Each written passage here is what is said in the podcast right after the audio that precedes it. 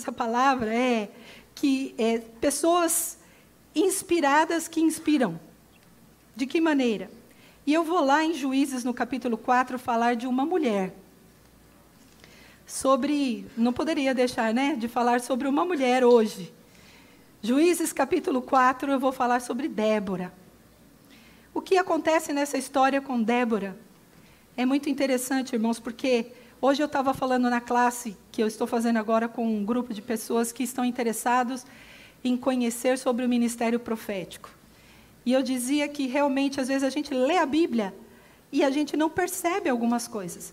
E quando de repente nós temos a iluminação, quando vem a revelação de um certo trecho da palavra, aquilo começa a ser diferente para nós.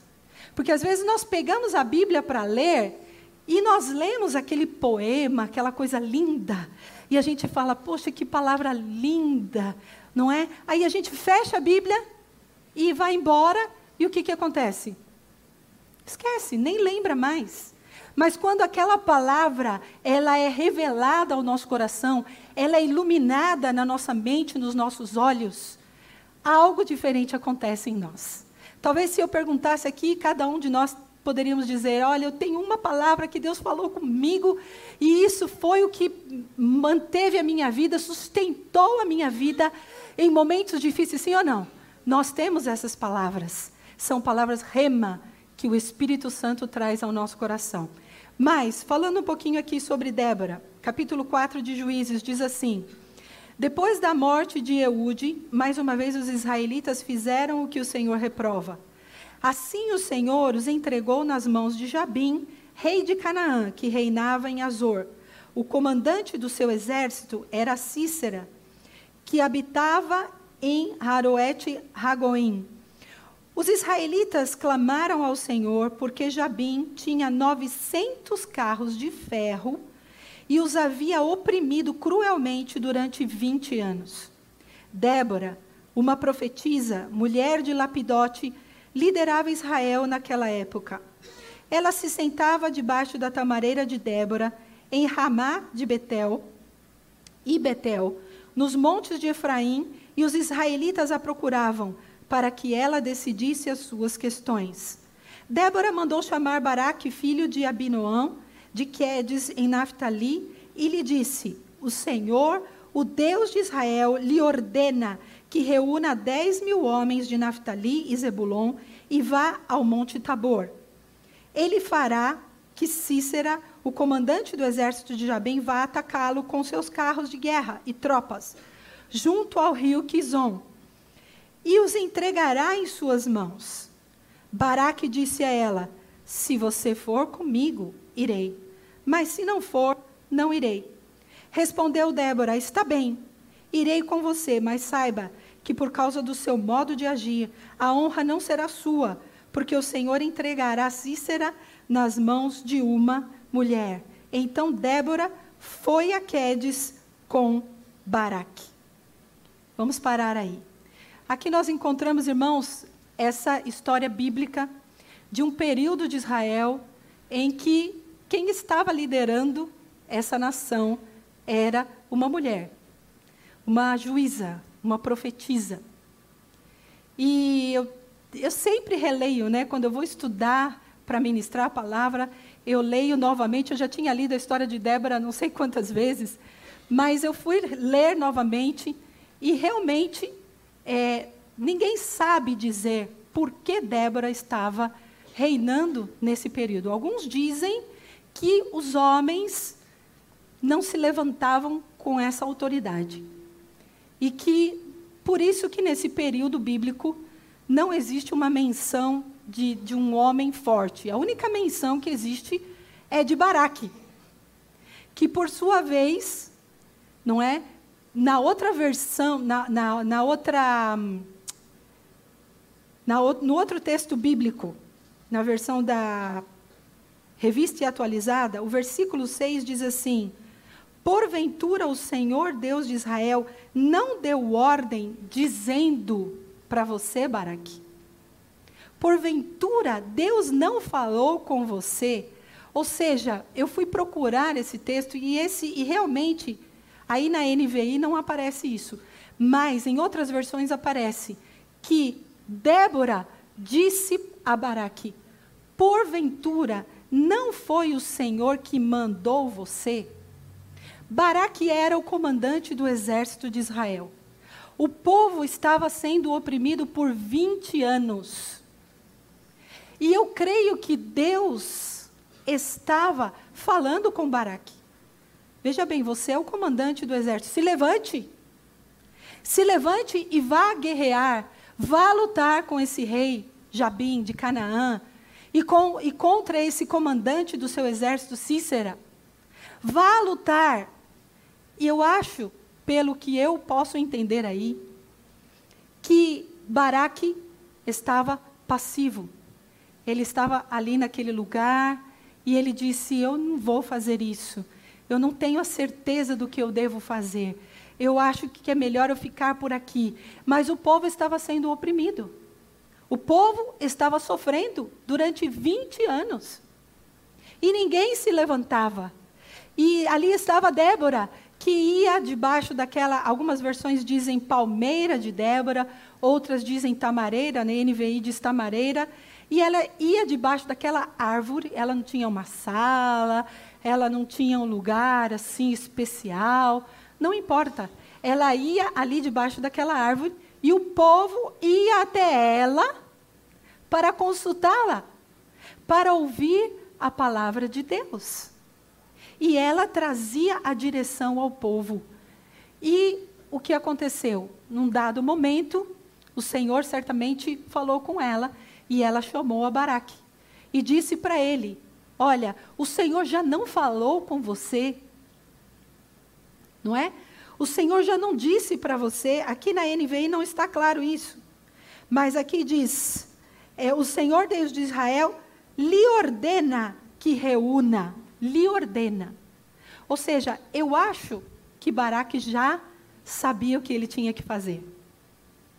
Que ele já tinha recebido uma palavra de Deus. Mas essa palavra não foi uma palavra rema no seu coração. Foi apenas uma palavra que ele ouviu e ele colocou tantos obstáculos para obedecer essa palavra Certamente ele disse assim: Olha o tamanho daquele exército de Canaã. Com 900 carros de ferro. Naquela época, o povo de Israel não tinha condições de construir, não é, nada para a guerra, para entrar numa guerra com 900 carros de ferro. Era como se ele, eles olhassem para o inimigo e falassem: não temos condições de enfrentar esse inimigo. Ele é muito poderoso, ele está armado, ele tem condições. É melhor nós ficarmos aqui quietinhos, sendo subjugados, sofrendo e não fazermos nada. Talvez foi esse o pensamento que havia no coração de Baraque e de todo o exército de Israel. E é o que acontece com a gente muitas vezes, não é? Quando a gente olha o tamanho do inimigo, quer dizer, ele, ele engana, né? Porque o nosso Deus é muito mais forte. Aliás, o nosso Deus é o Todo-Poderoso. Não existe outro Todo-Poderoso. O nosso Deus é o único Todo-Poderoso. O inimigo engana. Ele lança mentiras na nossa mente. Ele lança palavras de engano. Ele lança é, obstáculos que você pensa, eu não vou conseguir. Olha como ele é poderoso. Olha a situação que eu estou vivendo. Eu não posso sair disso. Foi assim que, o, que o exército de Israel estava pensando. Era isso que eles estavam pensando. Não podemos. E o líder deles, que era Baraque, não se mexia, não fazia nada. Eu não sei se de repente, isso é uma conjectura minha, né? Eu não sei se de repente o povo passou por tantas guerras, por tantos processos difíceis e se cansou, e, e então Deus acabou levantando essa mulher. Não é? Eu não gosto muito dessa história de que, já que não havia homens, então Deus levantou uma mulher. Não é? Eu acho que aqui está muito claro, Deus permitiu que estivesse na palavra de Deus um momento de Israel, no Antigo Testamento, onde realmente havia uma, uma visão muito patriarcal, que havia sido dada por Deus, que através da autoridade do homem viria, então, a bênção sobre as famílias. E mas era Débora que estava ali. E a Bíblia é muito clara. Débora era casada. Débora profetiza mulher de Lapidote. Nós não sabemos quem era esse homem, porque a Bíblia não fala nada sobre ele.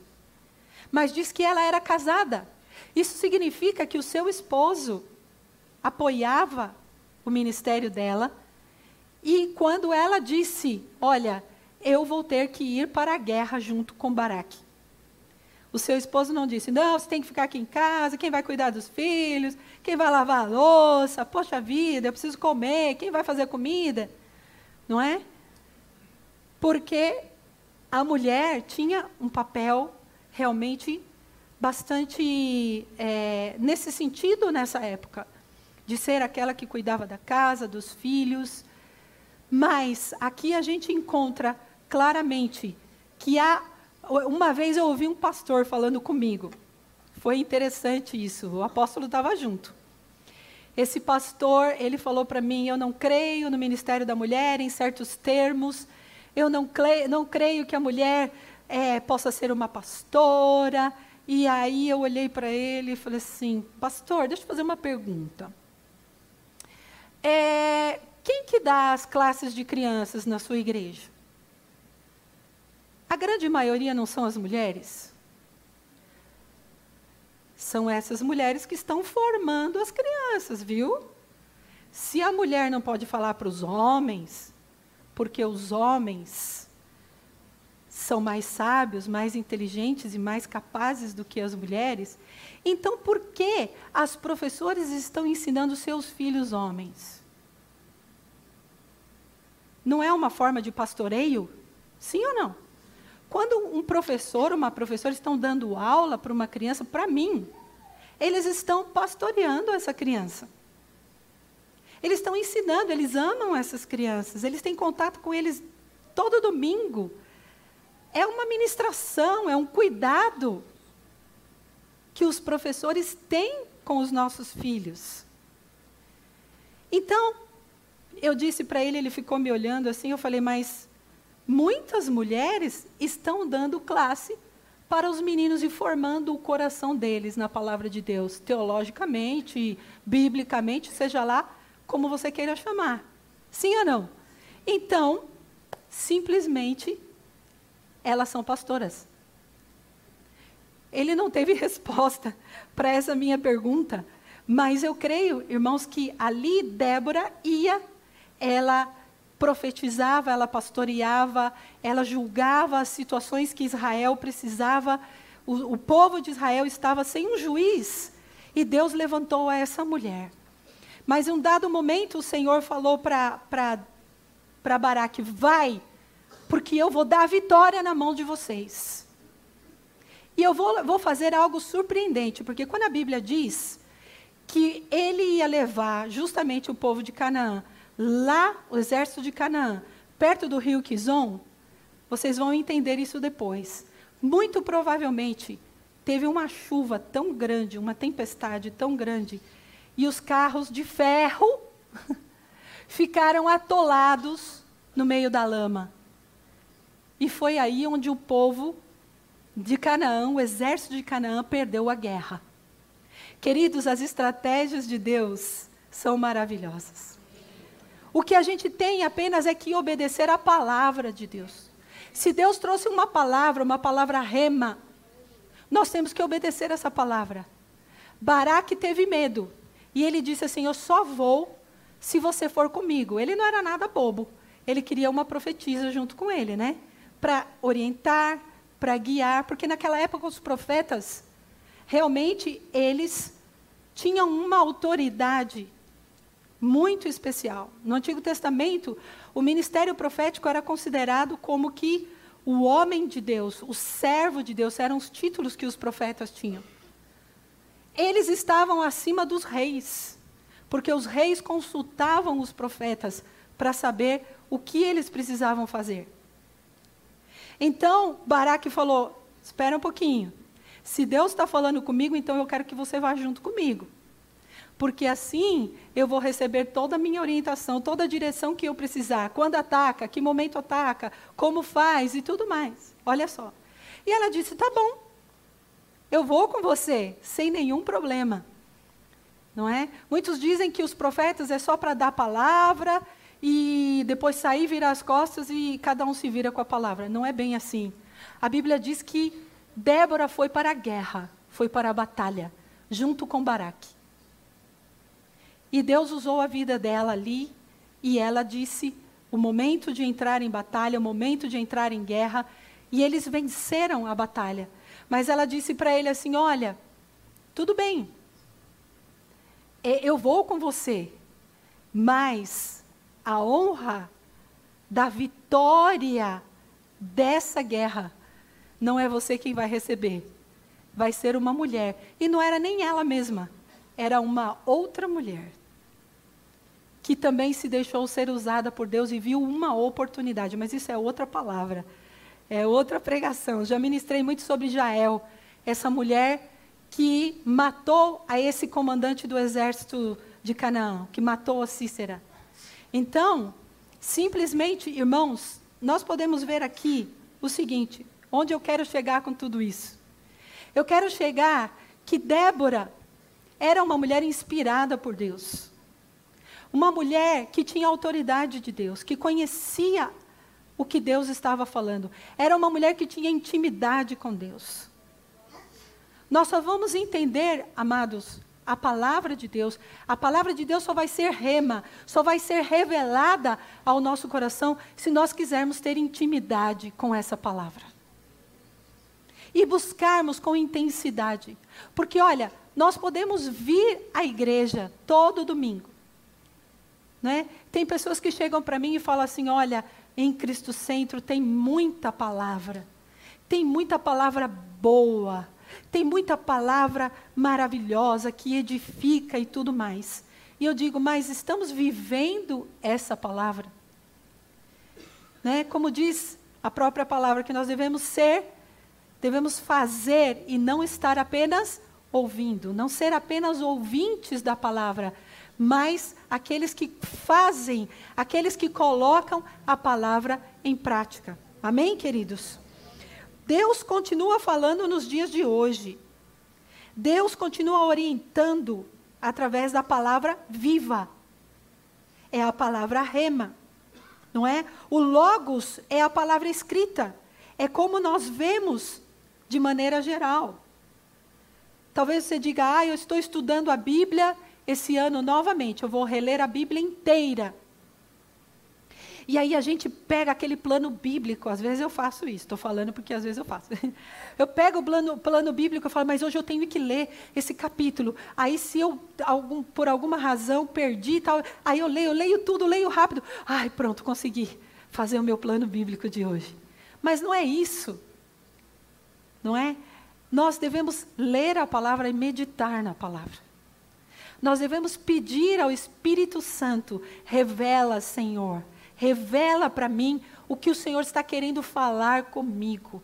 Revela, traz essa palavra rema, que me levanta, que me faz movimentar. Porque Baraque tinha recebido uma palavra de Deus.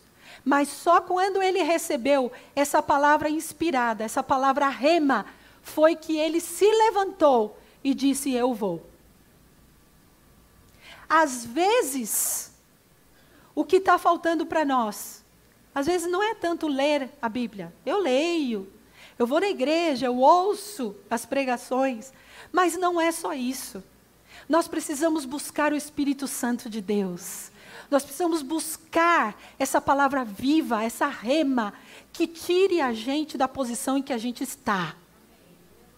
Eu não sei o que, que você falou no dia 31 de dezembro, mas eu sei o que eu falei. Eu disse, Senhor, eu não quero que 2020 seja igual a 2019.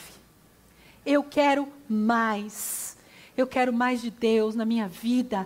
Eu quero mais do Espírito Santo. Eu quero mais da unção de Deus. Eu quero mais do fogo de Deus na minha vida. Eu quero mais, eu quero realmente sair do meu comodismo, eu quero sair das distrações, eu quero sair daquilo que está paralisando a minha vida, que está impedindo que eu cresça espiritualmente.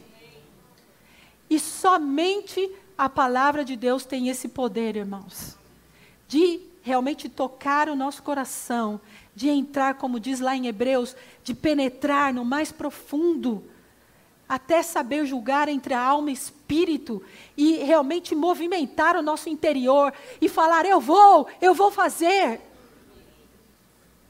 Às vezes a gente fala que, pessoal, vamos participar dos eventos, vamos participar do evangelismo, vamos atrás de vidas, vamos salvar vidas. Ah, que legal, que bom, não é? Ah, é tão lindo, que coisa mais linda, né? é tão romântico, nós somos românticos, gostamos, achamos lindo, mas daí até a ação é outra história. A gente dá tantas desculpas. A gente fala, não é? Ah, eu não posso, estou cansado, eu tenho outro compromisso, eu tenho isso, eu tenho aquilo. Por quê?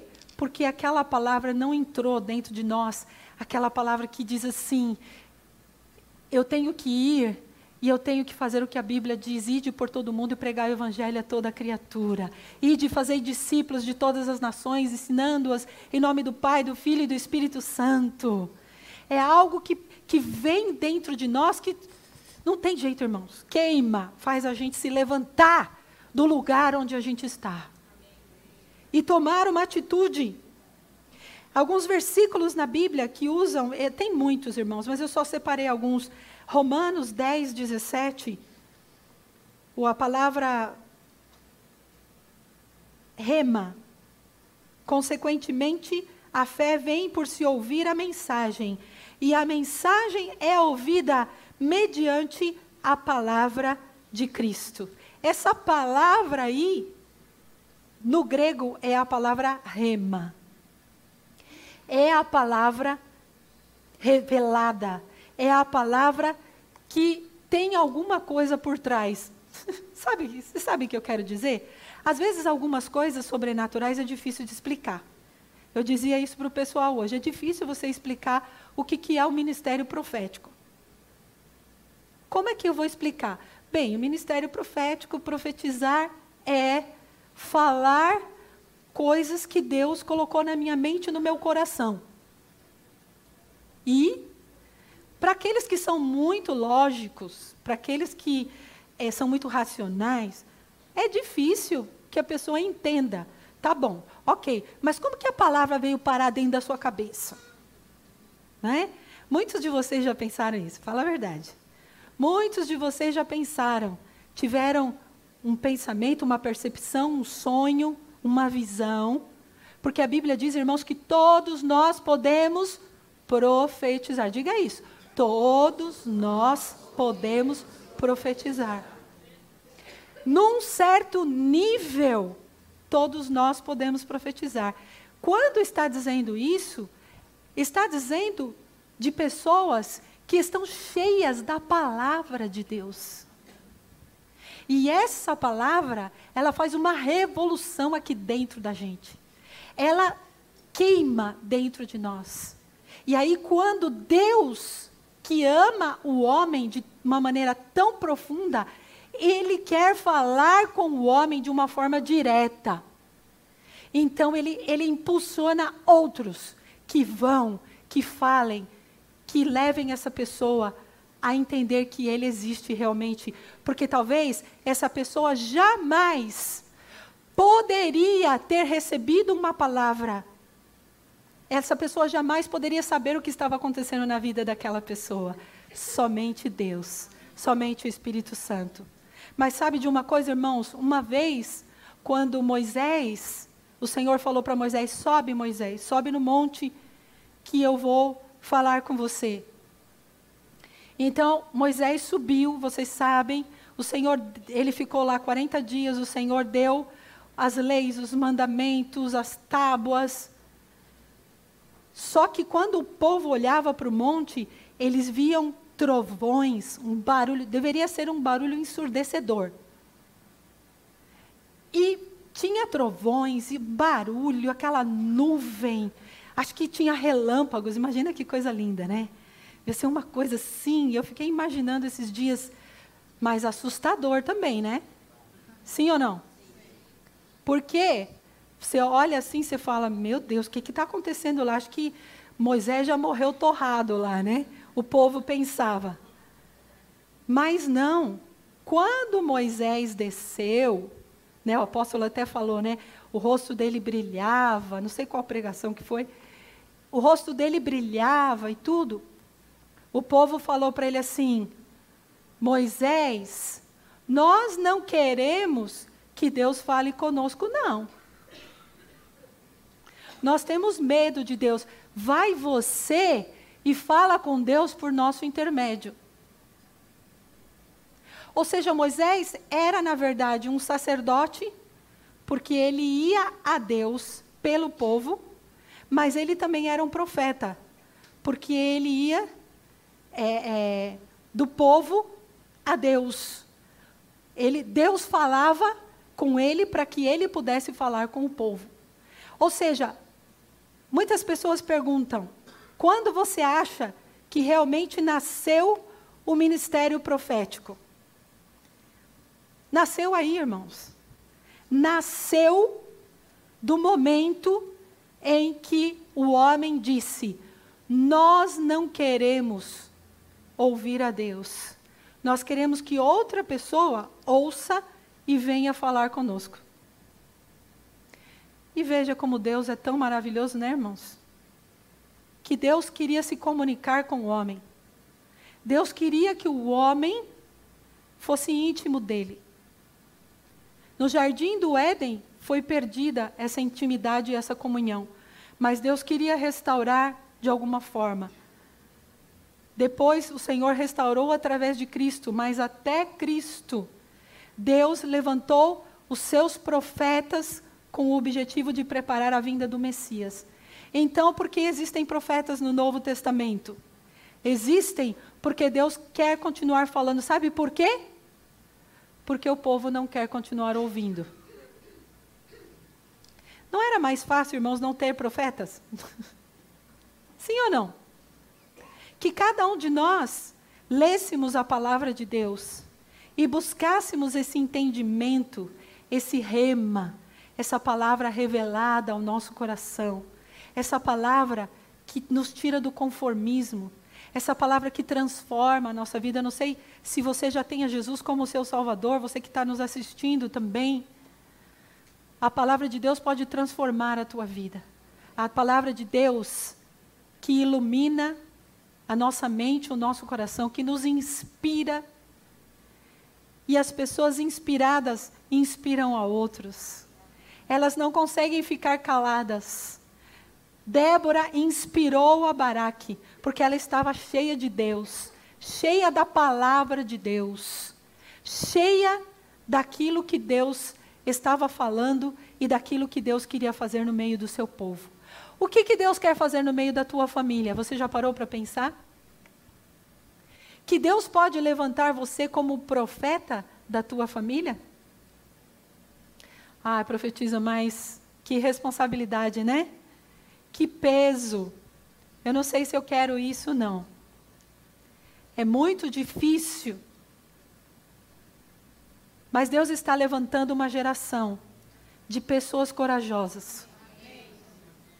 Deus está levantando uma geração de pessoas que vão pagar um preço, como nós cantamos aqui. Não sei se você percebeu o que, que a gente cantou. naquela parte da música que fala, seja qual for o preço, como é que diz? Não importa o preço.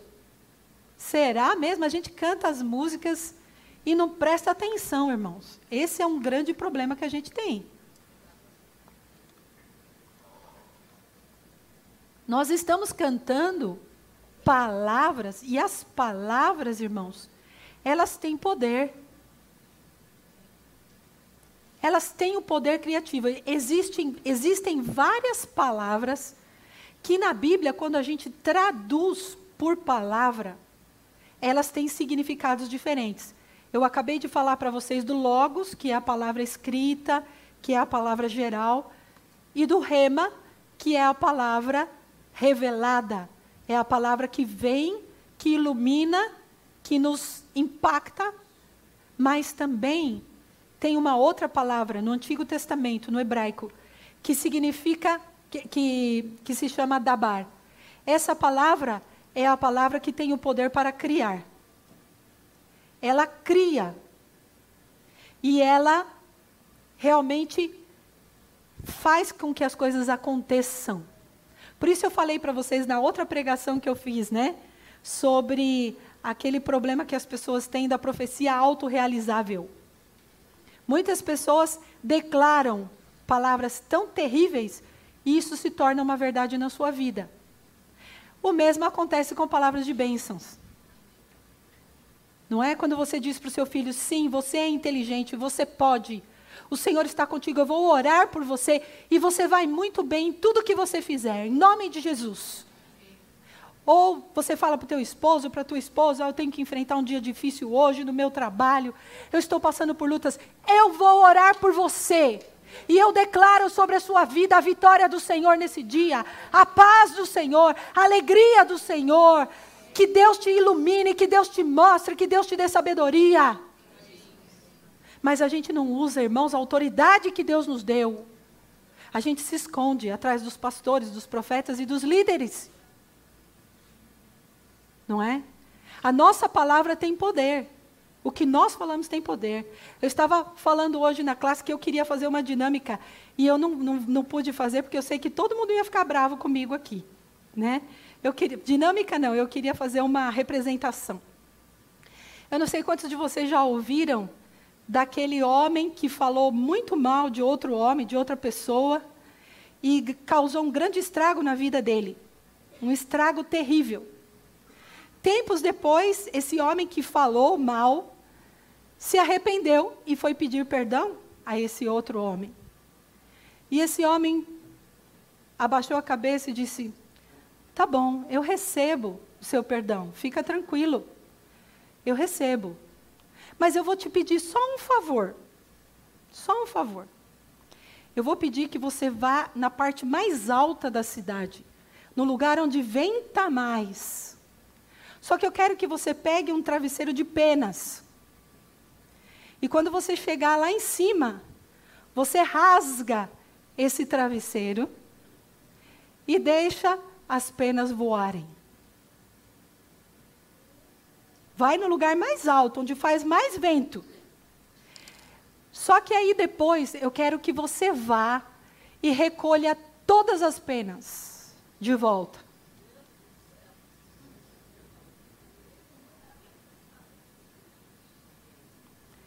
Eu pergunto, é possível? Assim é. Essa é uma ilustração para falar sobre o que nós falamos, irmãos. O que nós declaramos com os nossos lábios. Quando é lançado, não tem mais como voltar atrás. Não tem mais. Então, se nós vamos lançar palavras, irmãos, que sejam palavras de vida, que sejam palavras de edificação, de encorajamento, de consolação, como é a palavra profética lá em 1, 1 Coríntios 14, 3.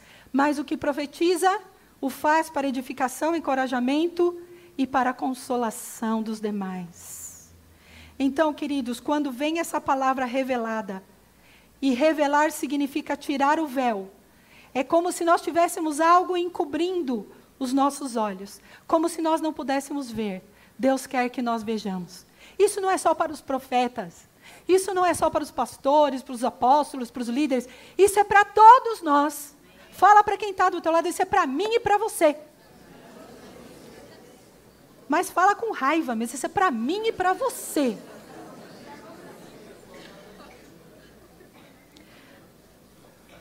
Para terminar, irmãos, 2 Timóteo capítulo 3, 16. Diz assim: toda escritura é inspirada por Deus e útil para o ensino, para a repreensão, para a correção e para a instrução na justiça, para que o homem de Deus seja apto e plenamente preparado para toda boa obra. A palavra, a escritura, o logos, é aqui a palavra é logos mesmo, é inspirada, ou seja, quando fala inspirada, está falando da palavra teopneustos, no, no grego, esse palavrão aí, com a ideia de inspiração, que é composta, ela é composta, essa palavra, por teos, que significa Deus, e pneu, que significa respirar tá? Então, a palavra é respirada por Deus. Aleluia. Em nós. É respirada em nós. Quando nós estamos lendo essa palavra viva e sobrenatural. O fôlego de Deus vem sobre nós. E nós não podemos nos conter nós não podemos ficar quietos. Nós temos que compartilhar. Nós temos que falar dessa palavra. Nós temos que dizer o que Deus está dizendo. Nós temos que falar em amor. O amor, irmãos, não é o que as pessoas estão falando aí fora. Tá bom? O amor aí fora é você ser tolerante com tudo. Mas o verdadeiro amor, ele é sincero, ele é verdadeiro. O verdadeiro amor quer corrigir para ver a outra pessoa bem. O verdadeiro amor, ele deseja que a pessoa seja liberta, transformada. E que a pessoa seja iluminada no seu entendimento, para que ela possa viver todos os benefícios que Deus tem. Muitos não estão vivendo os benefícios, irmãos. E somos pobres espiritualmente, medíocres na nossa vida espiritual. Moisés, num dado momento, disse assim: Quem dera se todos fossem profetas. Foram reclamar com ele, porque tinha um grupo de pessoas, aqueles 70 que ele escolheu, estavam profetizando. E foram criticar. Moisés sempre tem, né? As pessoas que vão criticar. E Moisés falou: quem dera a gente se todos fossem profetas. Se todos fossem inspirados por Deus e tivessem uma palavra revelada, uma palavra rema, que o véu fosse tirado da sua mente e os seus olhos fossem abertos. Foi isso que o apóstolo Paulo diz também em Efésios, no capítulo 1. Eu quero que o entendimento de vocês, que o conhecimento de Cristo chegue ao entendimento de vocês, vocês sejam iluminados, inspirados, revelados. É isso que Deus quer para nós hoje.